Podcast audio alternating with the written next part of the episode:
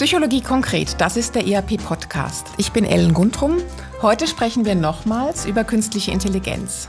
Seit der Einführung von ChatGPT ist die Diskussion um künstliche Intelligenz mehr denn je entfacht. Wenn es um so echte Innovationen geht, die dazu führen könnten, unser Leben, unsere Routinen, unsere Arbeit radikal zu verändern, polarisiert das ganz häufig sehr stark, ruft gleichermaßen Euphorie und Skepsis Verfechter und Mahner auf den Plan. Hat künstliche Intelligenz das Potenzial dazu, uns Menschen, unser Leben, unsere Routinen, unsere Arbeit, unsere Bildung, unsere Gesellschaft radikal zu verändern? Was kommt da auf uns zu? Und welche Rolle kann, soll oder muss Psychologie dabei spielen? Und wie bereiten wir uns gut darauf vor? Darüber spreche ich heute mit meinen Gästen. Herzlich willkommen, Professor Dr. Peter Glor und Professor Dr. Marc Schreiber. Hallo. Hallo, vielen Dank. Hallo, Ellen. Ich freue mich sehr. Bevor ich euch beide gleich noch kurz vorstelle, muss ich noch was zu dieser Ausgabe heute sagen. Unsere Stammhörerinnen haben es vielleicht schon bemerkt, das ist ein bisschen was anders heute. Ich habe nämlich zwei Gäste, dafür habe ich auch ein bisschen mehr Zeit heute. Die heutige Folge ist eine Sonderausgabe von Psychologie konkret und sie erscheint zum diesjährigen 100-Jahre-Jubiläum des IAP. Aber jetzt zu meinen Gästen.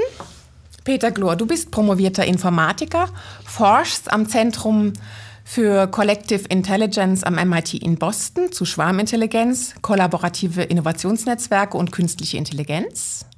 Und du bist zudem Dozent an der Universität Köln, an der Universidad Católica de Chile in Santiago und an der Yilin University in Changchun in China. Ich hoffe, das habe ich jetzt alles richtig ausgesprochen, sonst müsstest du mich korrigieren. Das ist alles richtig so. Super. Vor 2002 warst du in leitenden Positionen bei Deloitte Consulting, PricewaterhouseCoopers und UBS. Auch das ist richtig. Schön. Marc Schreiber, dich kennen wir schon von der ersten Folge im Podcast zu künstlicher Intelligenz. Du bist promovierter Psychologe, Berater, Dozent und Forscher. Am IAP dozierst du zu den Themen Laufbahnentwicklung und Persönlichkeitspsychologie. Und als Laufbahnberater begleitest du Klientinnen, die sich beruflich neu orientieren wollen oder auch müssen. Und als Forscher beschäftigst du dich damit, wie sich Laufbahnen in der Arbeitswelt 4.0 entwickeln und verändern. Herzlich willkommen. Und zusammen habt ihr beide kürzlich ein Buch veröffentlicht mit dem provokanten Titel KI in der Psychologie. Ist der Mensch eine Maschine? Darüber sprechen wir heute auch noch. Und das Buch ist im April ähm, 2023 in der Reihe Essentials im Springer Verlag erschienen. Und für unsere Hörerinnen, ähm, Sie finden das auch in den Show Notes zum Podcast dann. Beginnen wir mal mit dem aktuellen Stand. KI ist ja heute in vielen Dingen drin, wo wir das gar nicht wahrnehmen. Ich hätte gerne von euch gewusst, wie ihr heute schon KI nutzt und was ihr sagen würdet, wie künstliche Intelligenz schon heute euren Lebensalltag verändert hat. Vielleicht Peter. Also KI begleitet mich durchs Leben vom Morgen bis zum Abend. ähm, wenn ich fertig brauche mit der SBB, um herzukommen, mhm. das ist KI. Mhm. Wenn ich mit dem Auto nach Italien fahre und Google Maps brauche, dann ist das auch KI. Und wenn ich dem Herrn im, am Empfang im chinesischen Hotel mit Google Translate mein Deutsch auf Chinesisch übersetze, auch wieder KI mit anderen Worten nicht wegzudenken. Mhm. Also allgegenwärtig. Marc, wie ist das bei dir? Ja, äh, bei mir ist es auch ähnlich allgegenwärtig. Ich glaube, so der wichtige Punkt ist, dass es äh, sehr oft unbewusst ist und dass ich so durch KI-Algorithmen einfach durch den Tag gelotst werde, ohne dass es mir bewusst ist. Also mhm. Smartphone, eben Google Maps äh, etc. Mhm. Und ohne dass mir auch klar ist, auf welcher Grundlage eigentlich diese Empfehlungen und, und, und Wegweisungen sozusagen unterbreitet werden. Ich würde aber zuerst gern nochmal auf euer Buch kommen, was ich nämlich da sehr interessant finde. Ihr habt da ein gemeinsames Experiment gemacht. Euer Buch, das im April im Springer Verlag erschienen ist, wurde nämlich zweimal geschrieben. Einmal von euch und zum Zweiten von ChatGPT. Also wenn ich das richtig verstanden habe, stand die Struktur und ihr habt einfach die einzelnen Kapitel dann ähm, ChatGPT zum Schreiben gegeben. Und man kann sagen, es sind zwei unterschiedliche Bücher dabei rausgekommen. Ist das Absolut, richtig? ja. Wie bewertet ihr das Ergebnis? Wie hat ChatGPT das hingekriegt? Ja, also ich habe das, äh, ich habe beide Bücher gelesen und natürlich gefällt mir das, was wir geschrieben haben, besser. da bin ich aber etwas äh, vorbelastet. Also aus meiner Sicht hat ChatGPT da sehr viel Irritation gestiftet. Also aus meiner Sicht ist das nicht wirklich brauchbar. So wenn ich den vor allem jetzt den psychologischen Teil nehme, dann denke ich, es ist so eine, so, so eine Mischung zwischen Zusammenfassung von altem, bestehendem und Fabulieren. Mhm. Also ich finde, ähm, man merkt es nicht auf den ersten Blick, aber es hat sehr viele einfach falsche Inhalte drin, wenn man wenn es im Detail anschaut. Interessant. Peter? Ja, mein Eindruck ist ein anderer, aber ich bin nicht Psychologe. Mhm. Das heißt, wenn es fabulierende Teile hat, dann tönen die für mich sehr ähm, real und sehr glaubwürdig. Und als Nicht-Psychologe hat es mir einen ganz einfach zu verstehenden Überblick gegeben. Mhm eben leicht zu verstehen, jetzt auch im Vergleich zur eher wissenschaftlich basierten Literatur. Mir ist das ein bisschen gleich gegangen. Also ich habe zuerst natürlich euer Buch gelesen in der Vorbereitung und dann habe ich gedacht, so jetzt gucke ich noch mal da in diese ChatGPT-Version rein. Für mich persönlich war das dann in der Folge auch ein bisschen verwirrend, weil ich gedacht habe, hm, das ist ja, das ist ja was ganz anderes. Und dann habe ich angefangen und ich habe es dann irgendwann wieder weggelegt, weil ich gedacht habe, okay, das kann ich jetzt nicht beides auf einmal so, so direkt aufeinanderfolgend verarbeiten. Aber ich werde dann auch als Nicht-Psychologin ähm, das, die Chat-GPT-Version dann auch nochmal lesen. Aber wenn ich das zusammenfassen darf, dann gibt es ja auch da schon unterschiedliche Meinungen. Aber wenn ich jetzt deine Meinung nehme, Marc, du hättest dir was Besseres erwartet. Ist das richtig so? Ja, es geht. Also ich meine, wir haben ja da im Buch relativ viele Aspekte integriert, die mhm. relativ neu sind, oder? wenn man davon ausgeht, dass ChatGPT eigentlich nur bis 2021 aufs Internet zugreift und daraus dann ein Buch mhm. verfasst, dann habe ich mir schon nicht erwartet, dass die beiden Bücher sehr nahe beieinander sind. So meine Kritik wäre das wirklich einfach, dass es nicht konsistent und nicht, nicht richtig ist. Das wäre so meine, meine größte Kritik. Ebenso in Richtung Fabulieren.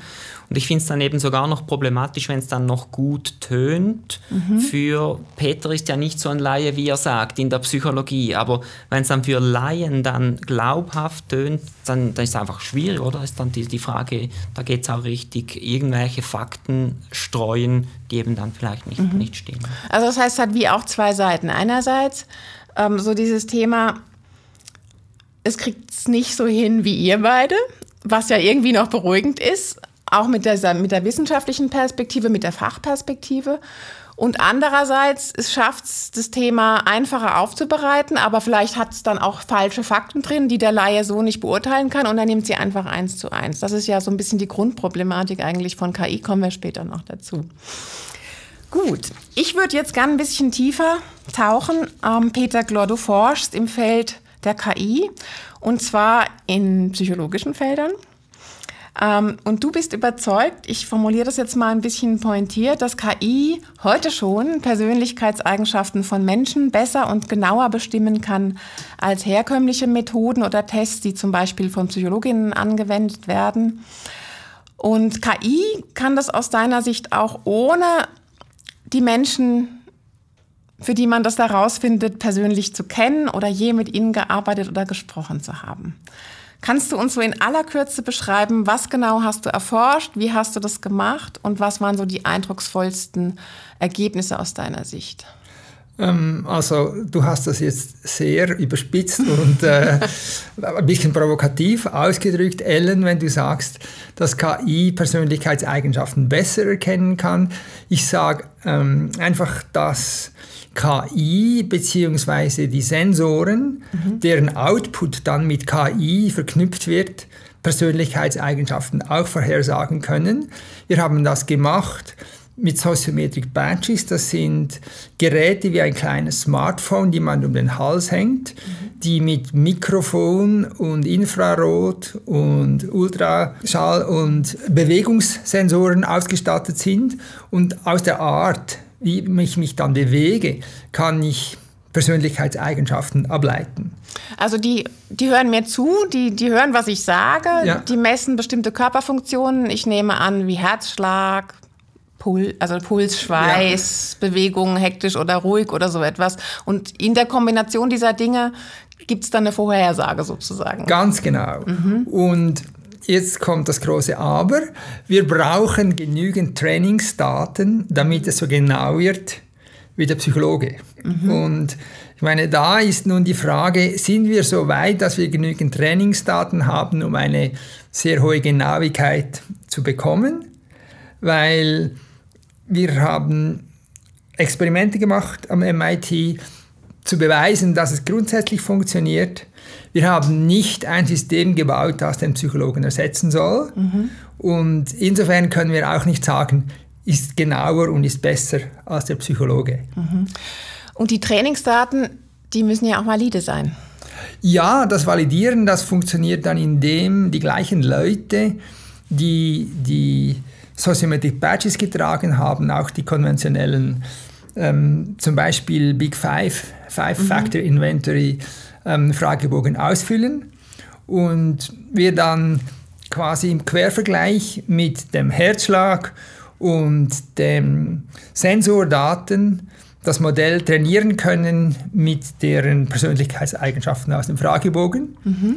Und nachher validieren wir das, indem wir die gleichen Badges anderen Personen umhängen und auch deren Fragebogendaten mit dem Modell vergleichen. Und das musste dann genau ähm, die gleichen Resultate ergeben. Mhm wie das, was die Leute mit dem Fragebogen ausgefüllt haben. Wenn das der Fall ist, dann kann man sagen, es ist vergleichbar. Und wie weit seid ihr da? Ähm, wir sind so weit, dass wir zeigen können, dass es funktioniert, mhm. aber die Genauigkeit, die liegt irgendwie bei zwischen 60 und 80 Prozent. Mhm. Also noch ein bisschen Arbeit zu tun, wenn ich das richtig sehe. Genau, also wenn das unser Ziel wäre. Mhm. Wobei das, wir wollen ja eigentlich nicht Psychologen ersetzen, sondern wir wollen neue Anwendungen für das Ganze schaffen. Also Psychologen ergänzen? Ja, also mhm. wir wollen zum Beispiel den einzelnen Mitarbeiter im Firmenumfeld ein Gerät zur Verfügung stellen, mit dem er sein Wohlbefinden oder wir sagen dem einen virtuellen Spiegel vorgehalten bekommt, mhm. um sein äh, Verhalten äh, zu verbessern im Hinblick auf äh, Happiness. Also wir machen auch sehr viel kann ich sagen, Wellbeing oder Happiness-Forschung. Mhm. Und dann können wir sagen, wenn du dich in eine gewisse Richtung veränderst, dann geht es dir besser. Und der, also das Gerät misst dann, ob es mir wirklich besser geht.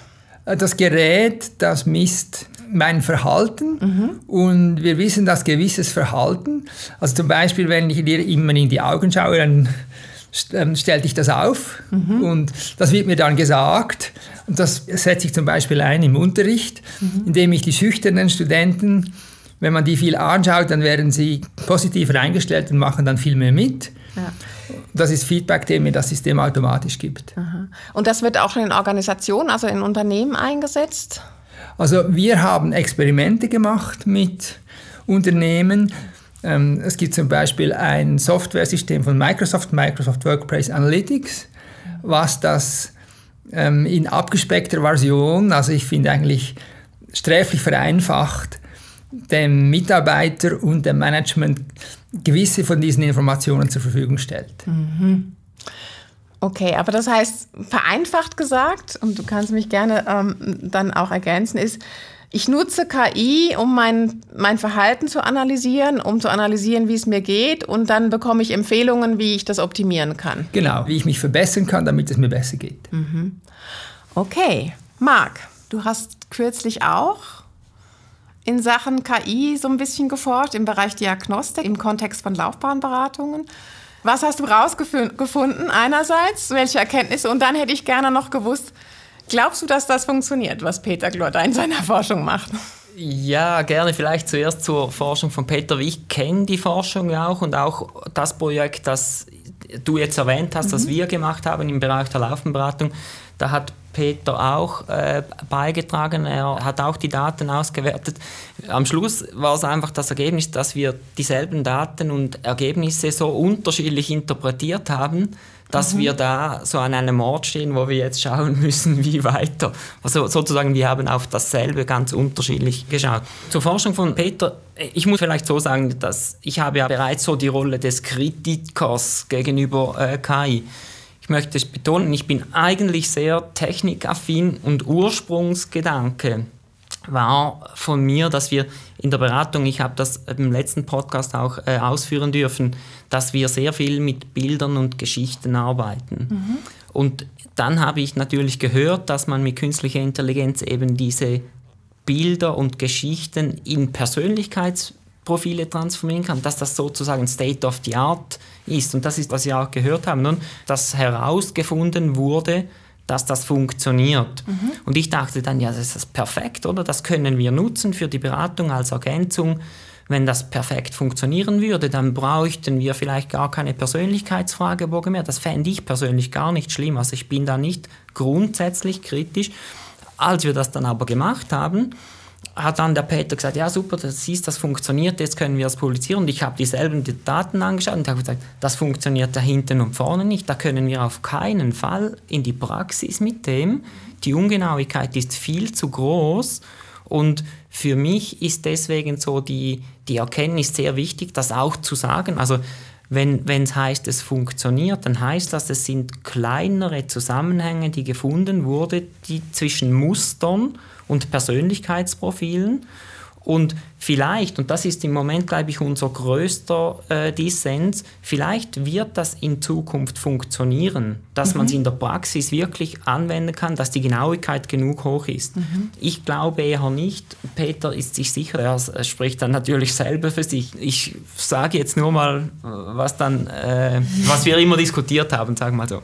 Ähm, ich glaube, das ist der Unterschied. Also ich glaube, die aktuellen Stand der Forschung, das ist sehr beeindruckend im Bereich KI, insbesondere auch das, was wir gehört haben von Peter. Aber der aktuelle Stand ist auch, dass die Ungenauigkeit noch so groß ist, dass ich finde, man sollte es noch nicht anwenden im Einzelfall.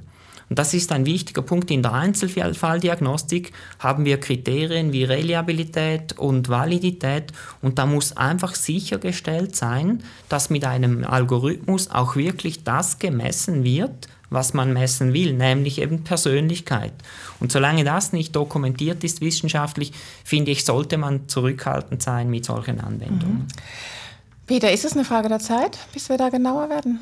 Ich denke schon, weil in meiner 30-jährigen Informatikkarriere habe ich jetzt Dutzende Male gesehen, wie die Genauigkeit am Anfang in den Größenordnungen, die ich jetzt gerade erwähnt habe, oder noch schlechter war, also irgendwie drei bis fünf Prozent von irgendeinem Effekt wird erklärt durch eine Variable, Beispiel Gesichtserkennung. Mhm. 2002 hat ein äh, sehr bekannter Schweizer Bildverarbeitungsprofessor gesagt, der Computer wird nie in der Lage sein, menschliche Gesichter zu erkennen.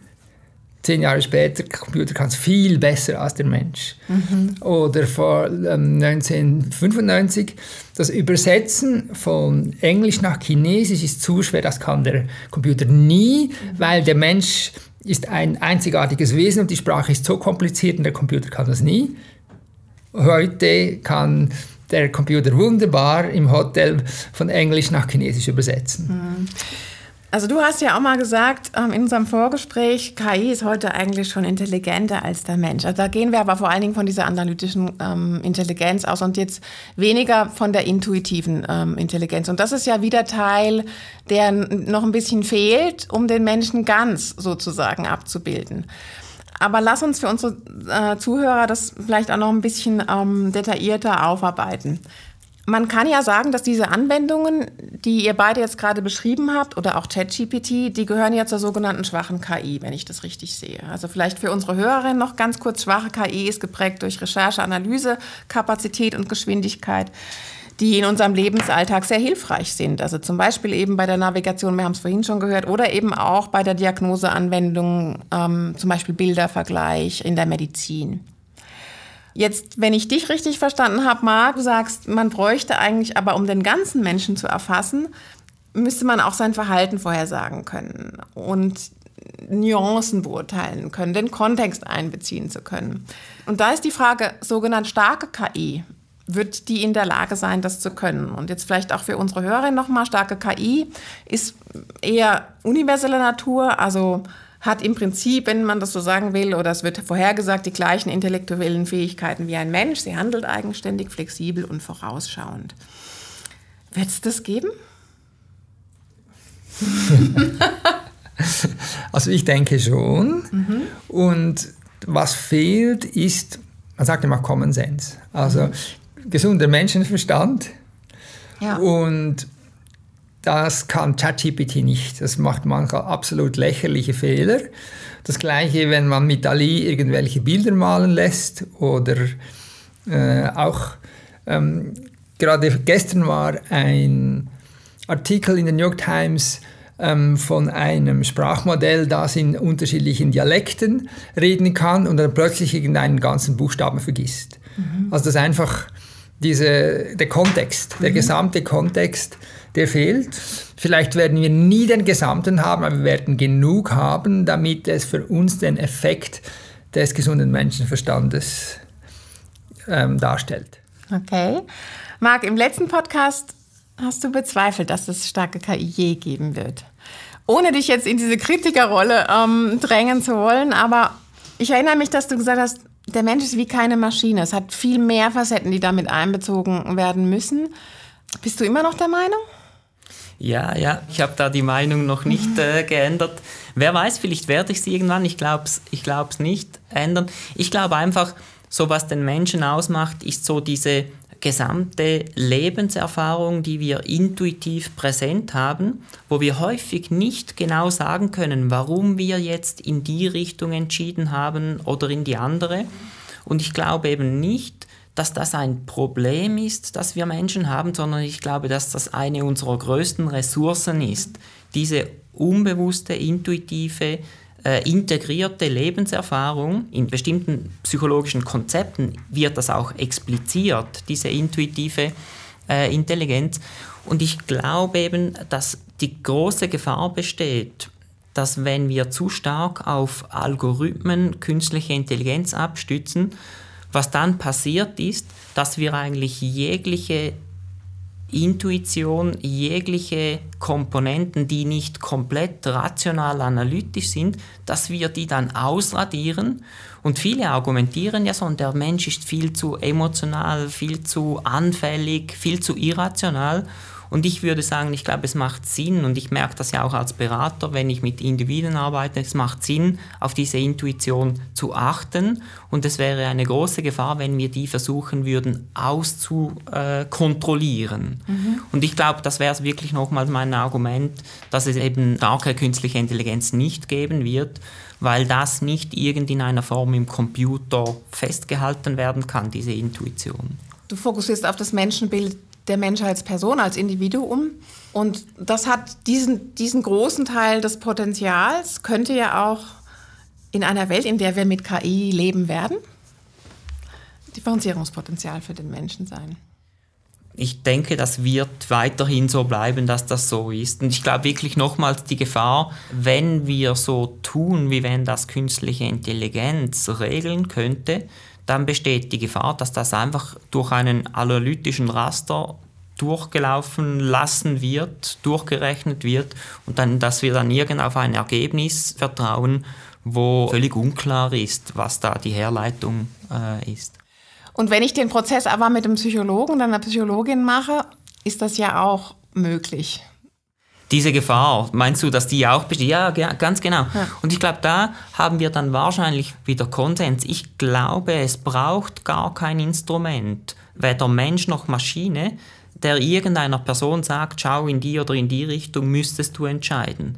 Sondern eigentlich, und das kennen wir aus Beratung und Coaching, eigentlich geht es darum, das Individuum darin zu unterstützen, eigenständig, selbstgesteuert Entscheidungen treffen zu können. Mhm. Und da können wir Hilfsmittel nutzen, das können Coaches sein oder KI-basierte Instrumente, aber es sollte immer klar sein, dass weder Coach noch KI-Instrument besser ist mhm. als die Person, um die es geht, sondern die weiß es immer selbst am besten.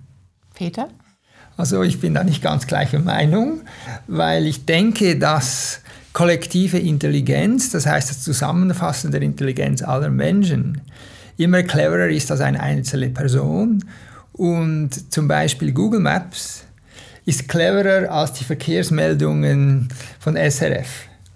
Weil das ist eine Person, da wird irgendwas gemeldet und dann melden sie es. Mhm. Ich vertraue Google Maps und bin wie immer besser gefahren mit den äh, Stausmeldungen und genau das gleiche jetzt auch, wenn wir mal Artificial General Intelligence, also was wir als starke Intelligenz ja. äh, KI bezeichnet haben, dann ist das dann erreicht, wenn wir zu einem Thema wirklich alle Leute befragt und das Ganze so ins System eingespiesen haben, dass es uns quasi das aggregierte Wissen der Menschheit zu einem Thema zurückgibt. Und dann wäre meine Hypothese, dann ist das besser als der cleverste Psychologe der Welt. Ja, da, da, ich glaube, da haben wir einen total zentralen Punkt, da würde ich gar nicht widersprechen. Aber es geht hier in dem Beispiel jetzt nicht um den Menschen, sondern es geht um eine Sache, nämlich um die schnellste Verbindung. Und ich glaube, da, da, da, da können wir und sollen wir die analytische Intelligenz KI nutzen. Aber wenn es um einen Menschen geht, ich glaube, dann sind 100.000 Millionen Menschen nicht besser, wenn die eine Aussage über einen Menschen machen. Im Gegenteil, das ist sogar problematisch, weil die kennen die Person ja gar nicht, sondern da geht es wirklich um das Individuum, da geht es um den Kontext, in dem die Person drinsteckt. Und da, glaube ich, da, macht's, da brauchen wir keine zusätzlichen Instrumente. Also das ist so ein bisschen die analytische Anwendung im Vergleich zur psychologischen Anwendung. Ich würde das ganz gerne mal so an einem konkreten Beispiel ähm, festmachen. Und Peter, du hast ja auch eine, einige Erfahrungen in dem Bereich. Wenn ich zum Beispiel an den Einsatz von KI im, im Rekrutierungsprozess von Personal ähm, denke. Also nicht selten wird ja heute, werden Personen von KI eingestellt. Hm. Und das, das ist ja nicht äh, Science Fiction, sondern das passiert schon. Welche Erfahrungen hast du damit gemacht? Also wie erfolgreich wird aus deiner Sicht rekrutiert? Also persönlich wurde ich Gott sei Dank noch nie von KI eingestellt. Gott sei Dank, hat er gesagt. Also insofern habe ich noch keine persönliche Erfahrung gemacht. Was ich aber aus der Presse und aus den Artikeln und der Forschung weiß, ist das immer eine eindimensionale Sache. In den USA ähm, hunderttausende von Beispielen, mhm. wo Leute mit KI gescreent werden und da lernt man dann auch, welche Triggerworte man in den Lebenslauf reinschreiben muss und wie man in die Kamera reinschauen muss, falls die KI quasi meine Gesichtsausdrücke analysiert. Und nachher kommen dann als nächstes die Horrorstories, wo die Interpretation falsch gelaufen ist. Mhm. Mit anderen Worten, wir sind noch nicht da, wie was ich vorher gesagt habe, die Millionen von Menschen aggregiert als kollektive Intelligenz, ähm, die das Assessment machen, sondern eine absolut verflachende ähm, Vereinfachung, die dann zu eklatanten Fehlentscheidungen führt. Und, aber das ist für mich einfach ein Beispiel einer im Moment noch bei weitem unzureichlichen Technik. Mhm. Also du fokussierst jetzt auf die unzureichende Technik und weniger auf die Tatsache, dass das doch ein Prozess ist, jetzt speziell dieser Rekrutierungsprozess, wo ich eine Person einstelle, mit der ich dann zusammenarbeiten möchte oder muss in dem Fall, ähm, wo ja auch so die, die, Intuition und die Wellenlinie und so dieses Gefühl, okay, das passt, ähm, eine Rolle spielen könnte. Ja, wobei ich habe früher hunderte von Leuten eingestellt in meine Führungsfunktion bei UBS, PwC und Deloitte. Mhm. Und ich würde sagen, 30 Prozent der Zeit lag ich falsch. Mhm. Das heißt, der Mensch, der ist auch nicht besser. Und mit der Zeit hat man ja sehr viel Erfahrung und hat das Gefühl, man sei jetzt wirklich ein super Beurteiler von Kandidaten. Man lag dann trotzdem daneben. Und der, der Mensch und der Computer haben noch viel dazu zu lernen. Das ist doch schön. Das wäre ja fast schon ein schönes Schlusswort. Soweit sind wir aber noch nicht. Ähm, das ist ja jetzt so eine klassische psychologische Anwendung auch gewesen. Ich würde gerne noch mal so ein bisschen generell auf die Rolle von Psychologie im Kontext von künstlicher Intelligenz kommen. Wir haben jetzt viel auch über Quantifizierung, über Mustererkennen, über viele Daten, die analysiert werden, ähm, gesprochen. Und jetzt könnte man ja auch sagen, oder auch in der Diskussion, die wir heute führen, wow, KI bildet dann den ganzen Menschen ab, vielleicht braucht es uns dann gar nicht mehr, da KI ist dann in jedem Fall besser als wir. Da könnte man ja sagen oder auch ähm, sehr schnell drauf kommen, dass Psychologie in diesem Prozess, auch so in dieser Vermenschlichung der Maschine, wenn man KI als Maschine bezeichnen mag, eine ganz wichtige Rolle spielt, äh, auch in der Gesellschaft. Was glaubt ihr denn, was muss Psychologie leisten in diesem Prozess oder was soll Psychologie leisten? Kommt Psychologie dort, der Psychologie oder dem Psychologen, Psychologin dort eine besondere, besonders verantwortungsvolle Rolle zu? Ja, also ich würde schon sagen, der Psychologie kommt hier eine sehr zentrale Rolle zu. Ich glaube einfach, und das sage ich auch nicht zum ersten Mal, ich glaube wirklich, dass innerhalb der Psychologie auch der Tenor sehr stark ist, äh, dass man den Menschen eigentlich als Maschine anschaut. Und dass wir eigentlich so die, die ganze Generation an Psychologinnen und Psychologen, zu der ich dazugehöre, die wurden eigentlich an Universitäten so geprimed, dass es eigentlich um Quantifizierung geht, dass es darum geht, äh, Konzepte zu operationalisieren, zu messen und dass wir eigentlich möglichst versuchen, alles messbar zu machen. Und KI ist eigentlich nur die Spitze dieses Eisberges. Also man kann sagen, innerhalb der Psychologie gibt es eine starke Tendenz zu dieser analytischen Betrachtungsweise des Menschen. Und das heißt, aus meiner Sicht wäre es da wichtig, eben auch innerhalb der Psychologie auf diese ich habe es vorher erwähnt, auf diese intuitive Komponente, auf diesen subjektiven Kontext, also subjektiv nicht als negativ zu betrachten, sondern subjektiv als etwas Wichtiges, Individuelles, Einzigartiges zu betrachten. Da kommt der Psychologie eine sehr starke äh, und sehr wichtige Rolle zu, aus meiner Sicht. Und ich glaube, da braucht es aber innerhalb der Psychologie Auslegeordnung und auch äh, mhm. Entwicklung. Da gibt es ja auch durchaus kontroverse Meinungen. Und das könnte ja auch ähm, so sein, dass, dass die KI jetzt eigentlich der Psychologie zu Pass kommt, weil jetzt kann man mit der Rechenleistung, mit all diesen Daten menschliches Verhalten besser quantifizieren und vorhersagen. Genau, und man wird sehen, dass das eben nicht funktionieren wird. Das wäre so wirklich meine These. Oder ich glaube wirklich, das kann man jetzt versuchen.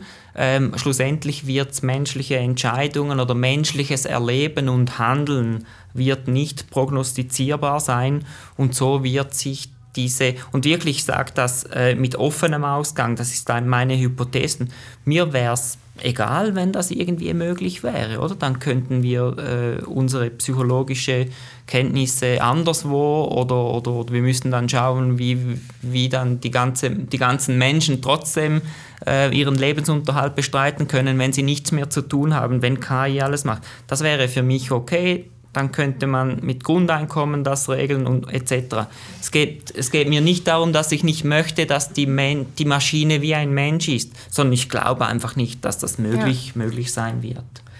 Peter, du bist kein Psychologe, aber du hast sicher auch eine Meinung dazu. Ähm, auf jeden Fall. Also ich möchte eigentlich nicht mit einer vermenschlichten Maschine kommunizieren, mhm. weil mm, mein Hauptforschungsgebiet soziale Netzwerkanalyse, das zeigt, wie wichtig das Relationships sind, also Beziehungen zwischen Menschen für das Glück. Das ist quasi ähm, äh, ich sage immer, ähm, the biggest source of happiness are the people, the biggest source of unhappiness are the people. Das heißt, dass man gute Beziehungen hat, das ist das Zentrale. Und wenn man jetzt ein Altersheim in Japan anschaut, wo, weil es kein Personal hat, hat es Roboter, mhm. die quasi den Menschen ersetzen. In dieser Mensch-Maschinen-Interaktion, da gibt es etwas, das nennt sich der Uncanny Valley-Effekt. Das heißt, wenn es fast menschenähnlich, aber nicht ganz ist, dann wird uns ungeheuer. Und deshalb sind das entweder Roboter, die sehen aus wie Roboter, oder dann müssen sie ein perfekter Mensch sein. Und wenn es ein perfekter Mensch ist, okay, dann, dann ist für mich okay, aber so weit sind wir bei weitem nicht. Der Uncanny Valley-Effekt, der tritt im Moment überall ein und Niemand möchte das. Also man möchte nicht im Altersheim mit einer Katze, einer Computerkatze kuscheln oder ähm, äh, das Essen serviert bekommen von einem Roboter, der quasi fast so tut wie ein Mensch. Und bis der wirklich perfekt so tut wie ein Mensch, die Science-Fiction-Romane, die suggerieren uns das und die Filme, da gibt es ja viele Androids, mhm. die ähm, quasi äh, den perfekten Menschen äh, spielen, aber das sind, das sind immer Menschen, die quasi dann diesen Computer spielen. Der Computer kann es nicht. Das ist ja irgendwie auch noch beruhigend, oder? Ich würde gerne noch mal also aufs Individuum kommen. Also irgendwie, jetzt haben wir gesagt, es gibt ja im Moment eigentlich nur schwache KI, aber die verändert uns ja schon auch sehr. Also wenn ich das von mir persönlich ähm, beobachte, ich meine, den Weg ohne Navigationsgerät zu finden, das fällt mir gefühlt schon schwerer. Und äh, genauso geht es mir dann auch noch, wenn ich ohne Hilfsmittel rechnen muss. Jetzt kommt ChatGPT für alles andere. Was macht das mit uns Menschen, wenn KI uns alles abnimmt? Hören wir auf zu denken? Verlernen wir zu sel selbst zu denken? Und was macht das mit der Gesellschaft? Große Frage. Aber lass uns mal anfangen, das zu besprechen. Soll ich mal starten? Ja, ich glaube schon, eben die Gefahr besteht, dass wir nicht mehr denken. Ich glaube, wir brauchen unser Denken, unsere Denkkompetenz weiterhin, genauso wie vorher. Ich glaube, ich bin mir auch nicht so sicher, ob wir nicht sogar auch die ganzen Wissens, die Wissensbasis brauchen, oder? Also wenn wir jetzt, wir könnten ja zum Schluss kommen, ja, ChatGPT liefert uns Wissen, wir müssen gar nichts mehr wissen ich glaube aber, da bin ich ist nicht meine Expertise, aber ich glaube, dass wir weiterhin Wissen äh, erwerben müssen, dass das nötig ist, um eben dann auch darüber äh, hinweg denken äh, zu können. Ähm, ja, ich glaube, es besteht die Gefahr, dass wir aufhören zu denken und dass uns diese Kompetenz abhanden kommt, wenn wir uns zu stark auf, auf Computer und Algorithmen verlassen. Bei, bei, das ist immer das Beispiel von Google Maps, oder? Da passiert es schon ähm, eben ich kann, ich habe es mittlerweile ziemlich gut äh, intus mit dem Handy zu navigieren, mit Google Maps. Das ist ja auch eine Kompetenz. Ist auch nicht ganz so einfach, ähm, aber dafür kann ich mich weniger gut orientieren in einer Stadt. Und das sind andere Kompetenzen. Und wo uns die dann fehlen oder wo wir die neuen gut nutzen können, ich glaube, das können wir gar noch nicht abschätzen. Peter? Also ich glaube, was wir brauchen, ist die Kompetenz, mit Google Maps zu navigieren. Und das ist nicht einfach. Ich war kürzlich in Sitzach mit meiner Tochter und dann war da ein 70-jähriger Autofahrer, der völlig verloren vor seinem Handy stand und er wusste nicht, wie er Google Maps brauchen. Im Moment, am Schluss wollte er von mir, dass ich mit seinem Handy zu Fuß vorausgehe, weil er nicht wusste, wie er das umsetzen sollte auf die Landkarte. Mit anderen Worten, der Umgang mit diesen neuen Technologien er macht für 99 Prozent, außer jetzt diesen alten äh, Autofahrer, der mit dem Google Maps nicht mehr umgehen konnte, das Leben viel einfacher. Mhm. Und ChatGPT, da müssen wir lernen, die Fragen richtig zu interpretieren. Wir müssen lernen, nachzubohren. Und da muss ich mich selber auch an der Nase nehmen, was das von äh, ChatGPT geschriebene Buch, äh, die Buchversion betrifft, weil ich da nicht meine ChatGPT-Kenntnisse eingesetzt habe, um quer zu checken, ob da wirklich der Inhalt fabuliert oder echt ist. Das kann man. Das habe ich mittlerweile gelernt. Als wir das geschrieben haben zu unserer Entschuldigung, da war es brandneu. Da haben wir einfach noch blind geglaubt. Heute weiß ich, dass ich verifizieren muss, nachbohren und man lernt dann den Dialog und es gibt ja mittlerweile schon den Beruf ChatGPT-Frager, ähm, mhm. äh, der weiß, wie er äh, die Antworten zu interpretieren und nachzubohren hat, damit er das nachher mit halbwegs ähm, hoher Wahrscheinlichkeit die Antworten korrekt sind. Mhm. Aber jetzt gucken wir doch mal auf unseren Arbeitsalltag. Ne? Da geht das ja heute schon ziemlich äh, komplex zu und auch ziemlich schnell zu. Und da gibt es ja ganz, ganz viele Anwendungen, wo ich mit ChatGPT viel schneller bin. Also das ergänzt mich oder idealerweise würde es mich ergänzen. Ich gebe da meine Frage ein oder einen Brief, den ich schreiben muss oder was auch immer und zack, bumm, ist das da. Und dann lese ich das einmal durch und denke, ja, okay, Kongo.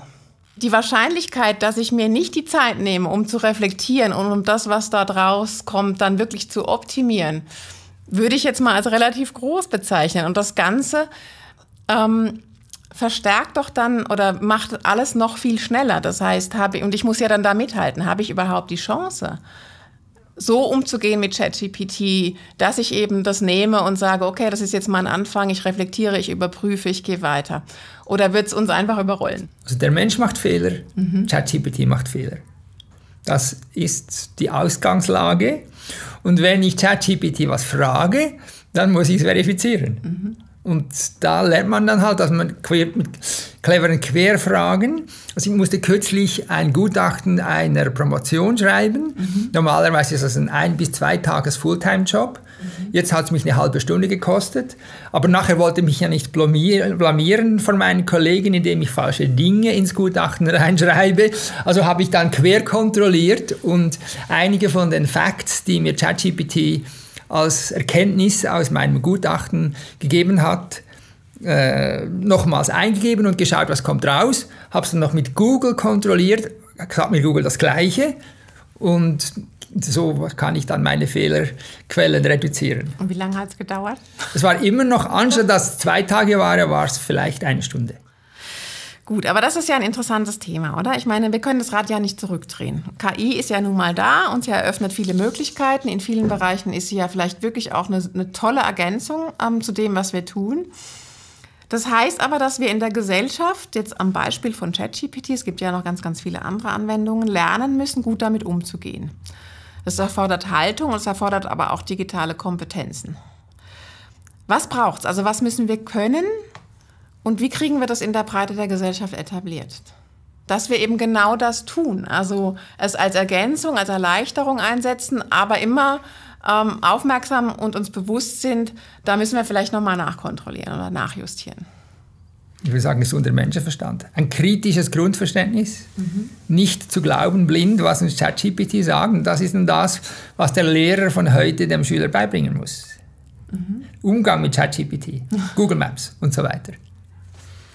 Ja, absolut. Ich würde dem schon auch gesunden Menschenverstand, gesunder Menschenverstand nennen. Ich glaube halt einfach auch, es gibt viele Personen, die dabei auch sich Unterstützung wünschen, brauchen, suchen. Da wird Beratung und Coaching in, in, in die Richtung wird, äh, wird, wird nötig sein. Und ich glaube, im Prinzip kann man ja sagen, das ist ja jetzt nicht neu, sondern wir sprechen jetzt über diese neuen Algorithmen, aber es, es ist so, das Thema Selbstmanagement ist schon länger ein Thema. Jetzt in der Laufbahnberatung auch wirklich das zu machen mit Haltung, wo man sagt, ja, das macht für mich Sinn, das ist für mich wichtig, da sehe ich für mich einen Markt und dann auch bewusst Nein zu sagen, wenn man ein bestimmtes, also ich, ich bin zum Beispiel für mich aktuell zum Schluss gekommen, dass ich ChatGPT praktisch nicht nutzen kann. Und natürlich hat das vielleicht dann, ist vielleicht ein gutes Beispiel, oder ich werde vielleicht dann irgendwann merken, ja, ich war einfach zu wenig kompetent, das effizient zu nutzen. Ich kann mir aber durchaus vorstellen, dass ChatGPT an mir vorbeigehen wird, einfach weil ich einen Text lieber von A bis Z selbst schreibe, wie dass ich da mal was habe und dann den ganzen Text neu schreiben muss. Also es braucht Haltung, wie du gesagt hast, dünkt mich wichtig. Es braucht sowie ein, ein Navigieren, was mache ich mit, was nicht. Da kann man sich auch mal täuschen, da kann man später aufspringen ähm, und, und im Prinzip könnte man so sagen, ja, es geht eigentlich weiter wie bisher. Man, man trifft ganz viele Entscheidungen in einem Alltag. Gut, das ist jetzt vielleicht nicht für alle Branchen gleich, aber glaubst du, dass wir uns, dass wir in Zukunft uns einfach dort rausnehmen können, wenn wir uns in einem ganz normalen Arbeitsalltag bewegen? Oder gehört das nicht zu essentiellen Future Skills, die wir einfach beherrschen müssen, mit diesen Instrumenten umzugehen? Ja, natürlich, ich spreche natürlich da vor allem jetzt als Psychologe und habe so die psychologischen Einsatzbereiche im, im Blick.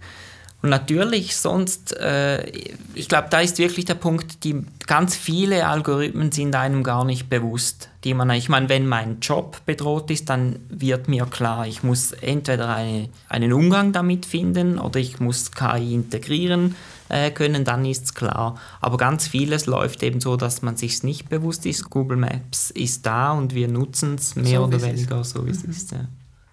Peter? Also ich komme wieder auf meinen gesunden Menschenverstand, mhm. weil viele Leute sagen, es, stand, es steht in Google und deshalb ist es wahr.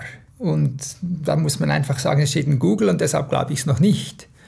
Und bei ChatGPT ist es einfach noch extremer, aber genau das Gleiche. Und das ist die Aufgabe des Lehrers, diese Einstellung. Und auch, jetzt bin ich wieder beim Common Sense Knowledge, also beim gesunden Menschenverstand, dass man ein Reference Frame hat, von Dingen, die Sinn machen und die nicht Sinn machen. Mhm. Ist es das oder müssen wir, müssen wir zukünftig auch in der Lage sein, gute KI von schlechter KI zu unterscheiden? Das gehört zusammen. Also die schlechte KI ist dann eben die, die Dinge behauptet, die eigentlich keinen Sinn machen. Mhm. Und ganz oft kann ich das ja aber wie gar nicht beurteilen, wenn ich jetzt nicht Fach, also Fachperson in diesem Gebiet oder in diesem, in diesem Themenfeld bin. Und ich kann ja wie auch, also als Laie gar nicht reinschauen. Also mal abgesehen davon, dass ganz viele Algorithmen gar nicht transparent sind, kann ich das ja wahrscheinlich als Laie gar nicht beurteilen. Ist es das, was wir zukünftig lernen müssen, dass wir dort alle tiefer einsteigen? Also ich denke, wir müssen uns einen, ein Referenzframework zurechtlegen mit Dingen und Facts, denen wir trauen können und Dingen, die, denen wir nicht trauen können. Und das heißt irgendwie die Grundwissenschaft und wie das funktioniert und die Grundlagen der Politik und der Demokratie und so weiter. Das müssen wir weiterhaben, weil dann sind wir in der Lage zu erkennen, wenn uns ChatGPT Fake News vorsetzt. Mhm. Jetzt sind wir dann wieder so bei diesem wertebasierten Regelwerk. Ich glaube, da müssen wir eine neue Folge dazu machen. Das glaube ich auch. Das ist eine, was die Fake News, das ist ein Riesenthema. Genau. Aber trotzdem noch mal eine letzte Frage. Du hast es so ein bisschen angedeutet schon ähm, mit deiner letzten Antwort. Wie muss sich Bildung verändern? Also müssen wir schon in der Kita lernen, wie wir damit umgehen?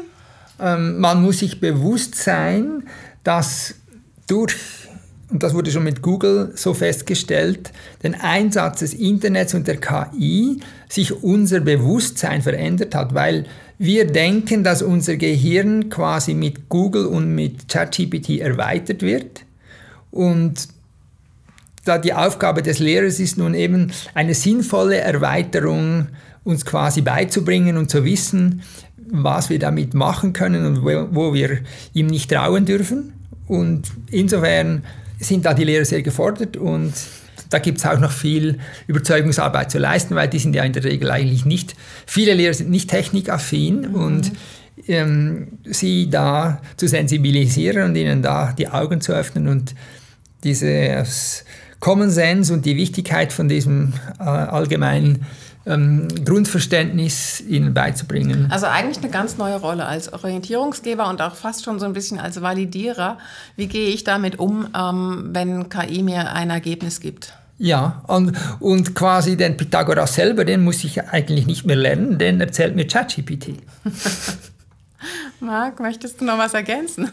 Schule, das ist nicht so meine Kernkompetenz. Ich glaube einfach wirklich, es braucht da bestimmte Skills. Aber wenn ich jetzt wirklich nochmals auf meine Rolle als Laufbahnberater schaue, dann glaube ich, ist wirklich wichtig, da brauchen wir nicht äh, irgendwelche Skills, die jetzt alle Ü50 oder Ü55 noch erwerben sollen. Ich glaube, das ist eine sehr individuelle Sache. Die einen brauchen da, haben Bedarf, die sollte man auch unterstützen dabei und andere sagen, ey, mein berufliches Umfeld oder mein Job, der verlangt was ganz anderes. Also ich glaube, da gibt es nicht so one size fits all, sondern da wird es sehr individuell. Und das dünkt mich wichtig, weil ich glaube, es ist auch eine Gefahr, wenn wir jetzt alle einfach auf diese Algorithmen loslassen äh, und dann, zeigt, dann wird sich zeigen, ja, die funktionieren halt doch nicht. Okay, dann, dann lassen wir es wieder weg. Wir kommen leider schon zum Schluss. Darf ich euch bitten, noch so eine persönliche Prognose zu wagen? Also was wird der nächste Schritt, der nächste große Schritt sein, den KI machen wird? Und äh, was, was könnt ihr unseren Hörer, Hörerinnen empfehlen für den Umgang mit KI? Und was machen wir, damit wir so im Driver Seat bleiben? Du hast schon gesagt, Driver Seat. Ein großer Schritt für mich ist, wenn wir wirklich einen Self-Driving Car haben, möchte ich schon immer sehr gerne, aber bis jetzt will und will er einfach nicht kommen. Mhm. Das ist für mich ein großer Schritt und schlussendlich ähm, gesunder Menschenverstand nicht vergessen. Ja, aus meiner Sicht KI im Sinne von Digitalisierung, da wird wahrscheinlich noch ganz viel passieren und sehr viele tolle Entwicklungen, die wir nutzen können. Auch Berufe werden sich daraus ergeben, die wir uns gar noch nicht vorstellen können. Ich bleibe bei meiner Prognose, wenn es um den Menschen geht, glaube ich, da wird KI an Bedeutung verlieren. Und ich glaube, das wird auch jetzt noch eine Weile gehen und dann wird man sehen, dass der Mensch eben keine Maschine ist, dann wird KI entsprechend auch wieder an Bedeutung verlieren. Vielen Dank, Peter Glor. Vielen Dank, Marc Schreiber. Ich prognostiziere mal, dass wir uns zu dem Thema wieder treffen. Das war der EAP-Podcast Psychologie konkret zum Thema künstliche Intelligenz mit unterschiedlichen Perspektiven auf das, was KI kann, können wird oder auch nicht. Und mit Einschätzungen, was KI mit uns Menschen macht, machen könnte und was es braucht oder brauchen könnte, damit KI den Menschen dient und nicht umgekehrt. Vielen Dank. Danke. Vielen Dank. Schön, dass Sie dabei waren. Haben Sie Feedback zum Podcast, dann schreiben Sie mir auf podcast.iap.zhw.ch. Ich freue mich, wenn Sie den IAP-Podcast Psychologie konkret einer Person, die Ihnen wichtig ist, weiterempfehlen. Vielen Dank und bis bald. Tschüss.